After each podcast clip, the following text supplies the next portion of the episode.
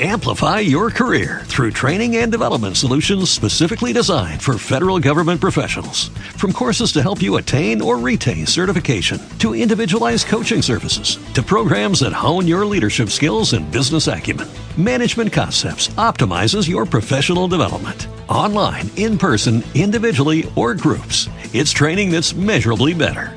Learn more at managementconcepts.com. That's managementconcepts.com.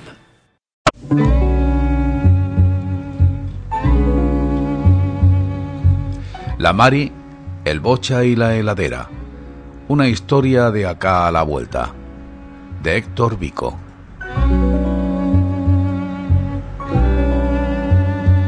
¿Sabe, señor? En nuestra casa somos muy pobres, pero mis padres nos quieren mucho y por eso nunca nos faltó nada. La jovencita, que desde hacía largo rato estaba hablando, dijo esto con mucha convicción, de una manera vivaz, con los ojos encendidos y amplios ademanes como pretendiendo forzar a dar crédito a sus palabras al hombre que la escuchaba. Las menudas manos, cual palomas pardas, asomaban por los raídos puños del desgastado suéter que, por ligero y deshilachado, apenas abrigaba su cuerpo esmirriado.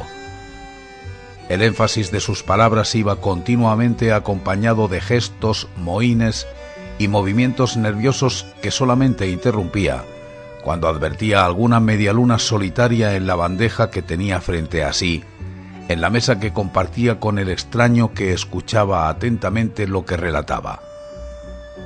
Entre bocado y bocado, casi al punto de atragantarse, continuó diciendo, Somos muchos viviendo en la casilla, Mmm, están ricas las medias lunas. Allá, pasando el puente, en la villa. Ocho somos. Mi mamá, mi papá, cinco hermanos y yo. Soy la única mujer. Mari me dicen. Después siguen el Beto, los Melli, el Cacho y el Boca. La mesa del bar estaba en el rincón más alejado del local. Una luz amarillenta iluminaba la pequeña reunión. El humo del cigarrillo, la penumbra circundante y el halo ambarino que desde arriba bañaba a los interlocutores ofrecía una atmósfera intimista a la pareja tan dispar. Tal vez fuera por esto o por lo que de catedrales tienen los cafés, que invitan a la confesión de las penas o de las culpas, según sea el caso, el punto es que la niña continuó hablando y exponiendo en quejumbrosa letanía aspectos de su niñez. Mi viejo labura todo el día.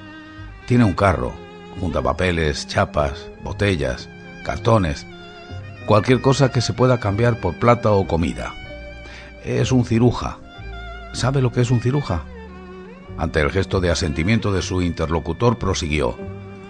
Antes salía muy temprano, se levantaba a las cinco de la mañana. Como tenía solamente el carro, lo empujaba a mano. Después consiguió algo de dinero, pudo comprar un caballo y ahora no madruga tanto. Es más fácil, el matungo lo ayuda. Miseria le pusimos por lo flaco. Es muy bueno. Por la tarde cuando papá llega me lo da para que lo lleve a tomar agua y le dé de comer. Mientras el viejo descarga el carro, yo me voy con el miseria hasta el arroyo. Le saco las riendas y lo dejo en libertad para que descanse. Él se queda cerca de mí y yo lo acaricio mientras toma el agua del río. Es muy cariñoso. Me parece que le gusta que le acaricie el lomo. Digo, por la forma en que se aprieta contra mi cuerpo. Como le decía, yo soy la mayor de todos los hermanos y casi la mamá, porque ayudé a criarlos. Mi vieja trabaja limpiando casas y como no podía quedarse con los chicos, a los siete años ya estaba dándole la mamadera al más chico y cuidando a todos. Lo que pasa es que mientras fuimos solo, los dos mayores, ella estaba en casa, pero cuando nacieron los mellizos y sobre todo el chiquito, la plata no alcanzó más y salió a trabajar de sirvienta. Me gusta cuidar a los nenes. Es como que juego a ser mamá. El Beto, el segundo, el que me sigue a mí, Dice que voy a tener un montón de hijos porque se da cuenta que disfruto trabajando en casa cuidando a los chicos. Yo no sé, a lo mejor tiene razón, pero...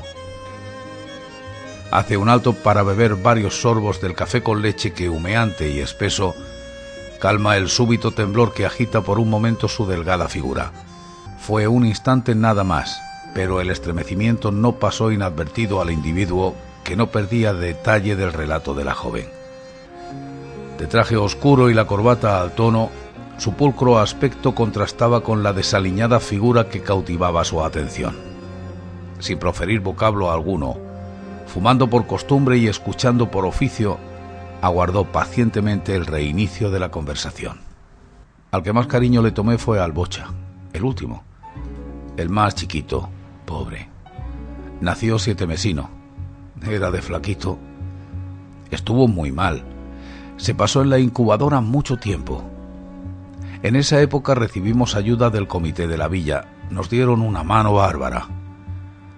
Se ve que les dio lástima, porque resulta que el Bocha, además de chiquito, nació con una malformación en las manos. Solamente tenía el dedo gordo en cada una. Hubo que operarlo varias veces y a mí me daba no sé qué. Tan indefenso y tener que sufrir tanto. Le tomé cariño. Una por ser mi hermanito y otra, qué sé yo. Me parece que lo quiero más que a los otros. Tan poca cosa y encima con ese defecto. Y su carita tan, tan dulce, tan linda. La voz parece quebrarse. Eh, gracias a Dios salió bien de las operaciones. Como le decía, me empecé a ocupar de él porque la vieja salía a trabajar y lo veía crecer, ponerse grande. Le pusimos bocha porque tenía una cabecita grande y redonda. Con el pelo rapado era prácticamente una bocha perfecta. Cuando tenía cuatro años me decía que iba a ser jugador de fútbol para aparecer en las tapas de las revistas. Mira usted cómo corría detrás de la pelota de plástico que le regalé para el cumpleaños. Pero la verdad, yo sabía la verdad, era que no podría llegar a la tapa del gráfico. El problema de las manos no permitía que se valiera por sí mismo, y además era un poco lento de arriba, ¿me entiende? Parecía que no entendía bien las cosas. Los médicos decían que posiblemente era de nacimiento, no creo eso que dijeron del alcohol o el vino de mi viejo. Me parece que tenía que nacer así. El destino, se dice así, ¿no? Eso, el destino quiso que saliera un poco lerdo de la cabeza. Pobre bocha. Era tan lindo. La niña pasa un puño del suéter sobre sus ojos y luego por la nariz. Y con la voz entrecortada agrega. Por eso lo llamé. Cuando hoy vi a aquel hombre que vino hace un tiempo a visitarnos a la villa y noté que hablaba con mi papá, me asusté mucho. Le explico. Hablaba de una forma rara. Lo palmeaba a mi viejo mientras hacía esa seña con los dedos como diciendo que había mucha plata y al hacerlo me miraba de lejos con una sonrisa que no me gustó nada. No sé, algo me dijo que tenía que llamarlo porque eso fue muy parecido a lo que ocurrió antes de lo del bocha. Aquella vez lo atendí yo me preguntó si esa era la casa de la familia Peña y si estaba mi papá, y me aclaró que le dijera que era el agente o productor o algo así. El viejo escuchó desde adentro y salió enseguida y me dijo que me fuera. Ellos se quedaron hablando un rato largo. Yo los miraba desde atrás de los autos viejos que tiene mi papá frente a la casilla. No me veían. El hombre hablaba sin parar, pero mi papá miraba el piso como enojado. Entonces el hombre hizo esa seña que le decía recién, como de mucha guita, y mi viejo sonrió. Se dieron la mano y ese señor se fue. Al poco tiempo lo encontramos al bocha, encerrado en la heladera vacía que cambió mi padre por repuestos de autos. La policía dijo que había sido un accidente, que seguramente jugando. El chico se encerró y después no pudo salir. ¿Qué quiere que le diga? Para mí son todas mentiras porque el bocha no podía usar sus manos, así que no pudo abrir la puerta de la heladera. Lo que pasa es que yo ahora tengo 15 años y me doy cuenta de algunas cosas. Nunca me quedó en claro aquello de las travesuras de chicos y todo lo otro que agregaron, que se traen hijos al mundo y después no los cuidan. Si yo lo cuidaba al bocha, nunca lo dejé solo. Él me necesitaba solamente una vez que mi papá me obligó a ir al centro a lavar vidrios en los semáforos porque dijo que yo me la pasaba en casa mientras ellos trabajaban y no sé cuántas cosas más. Únicamente aquella vez me fui y ya ve lo que pasó. El bocha se me murió. Fue después de eso que mi viejo compró el caballo y la cocina para mi mamá. Hoy, como le contaba, al notar que ese tipo me miraba con cara de baboso, haciendo esa seña me asusté y recordé que cuando pasó lo de la heladera, usted me dejó una tarjeta con su número de teléfono para que lo llame a la jefatura por, por si volvía el señor del seguro, ese que le dio el dinero a mi papá después de que el bocha murió. Por eso lo llamé. Desde la amplia ventana del bar se advierte que la noche cayó oscura, completa y envolvente sobre los edificios de concreto, acero y cristal. Los lujosos automóviles pasan vertiginosos por la avenida. La ciudad toda es una fría observadora de la vida que se desarrolla en sus entrañas y contempla este discurrir de dolor y penas con tal desamor e insensibilidad que, a la sazón, resulta mucho más grave y ominoso que el relato de la niña.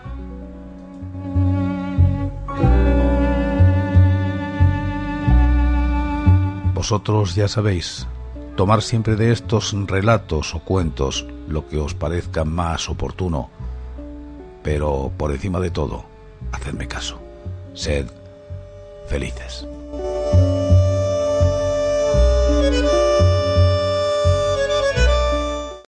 Amplify your career through training and development solutions specifically designed for federal government professionals. From courses to help you attain or retain certification, to individualized coaching services, to programs that hone your leadership skills and business acumen, Management Concepts optimizes your professional development. Online, in person, individually, or groups, it's training that's measurably better.